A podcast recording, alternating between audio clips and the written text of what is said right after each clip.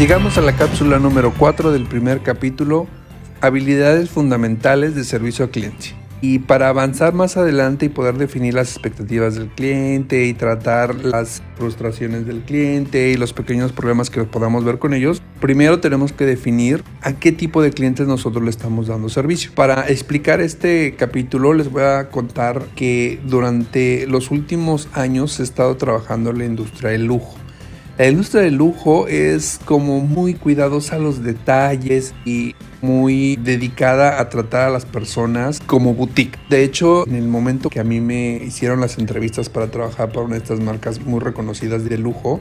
yo me acuerdo que en las entrevistas de trabajo, la gente de recursos humanos eh, ya me estaban esperando, me preguntaban si necesitaba algo, me trataban como si yo estuviera literal en una de sus boutiques. Y es ahí donde yo aprendí que los clientes para las empresas no solo son aquellas personas que nos compran productos o servicios. Sí, los clientes son nuestros compradores, pero también son nuestros compañeros de trabajo y también son nuestros proveedores. En estas empresas que les digo de lujo, era súper importante cuando una de las agencias nos visitaba y teníamos que tenerle preparado la sala, el catering, eh, no solo el café, sino si sabíamos que era como alguna posición muy senior dentro de las agencias y tal, a veces les mandábamos pedir pues algún tipo de bocadillos, snacks. Hiciera una junta de trabajo, siempre teníamos bebidas o siempre teníamos un detalle para recibirlos, les preparábamos café. Y estoy hablando de las oficinas corporativas, no estábamos en el punto de venta y eso me gustó mucho porque la verdad es que al final de la historia no sabemos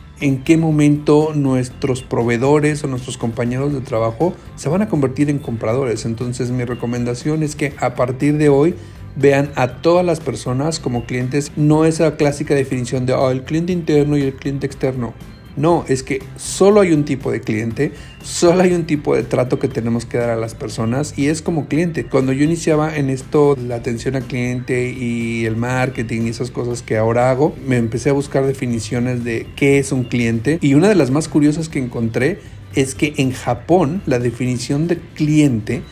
era invitado. Entonces es ahí cuando empiezas a ver toda la cultura de servicio, porque a los clientes en Japón los ven como los invitados, entonces les dan como ese extra en cuanto a servicio, para efectos de ayudarles a entender cuáles son los beneficios de tratar a todas las personas como clientes, les pongo este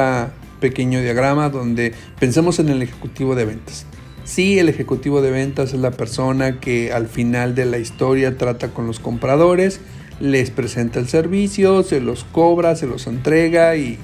eventualmente podrá ayudar al comprador a que tengas válida una póliza de garantía dependiendo de las cosas que hayan sucedido en el camino. Pero ¿cómo sería el trabajo de este ejecutivo de ventas sin las personas de contabilidad? Imaginemos que su comprador, no estoy hablando de cliente, porque para mí todos, todos ellos, los que le estoy poniendo en este ejemplo, son clientes. Pero el comprador de repente quiere una factura con unas determinadas características de descripción fiscal, pero además necesita que los depósito bancario y que la tarjeta y muchas cosas que solamente la gente de contabilidad pudiera ayudarle a hacer más fácil su trabajo. La gente de servicio de postventa, imaginemos que esta persona está comprando, no sé, un coche, ¿no?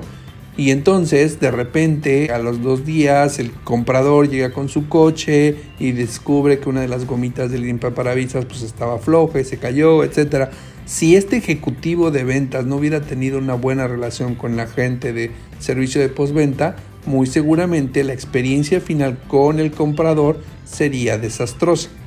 Igual en el ejemplo que les comento de la agencia de autos, si nosotros no llegamos a un lugar limpio, iluminado, con todo en orden, que además nos transmita seguridad y confianza, que puede ser en la figura de un elemento físico o con las cámaras que muchos de los puntos de venta ahora tienen, pues difícilmente nos sentimos cómodos y muy probablemente alguna transacción se nos pueda simplemente no concretar porque teníamos ahí un pequeño hueco. Entonces es bien importante que a partir de hoy tratemos a cualquier persona como nuestros clientes.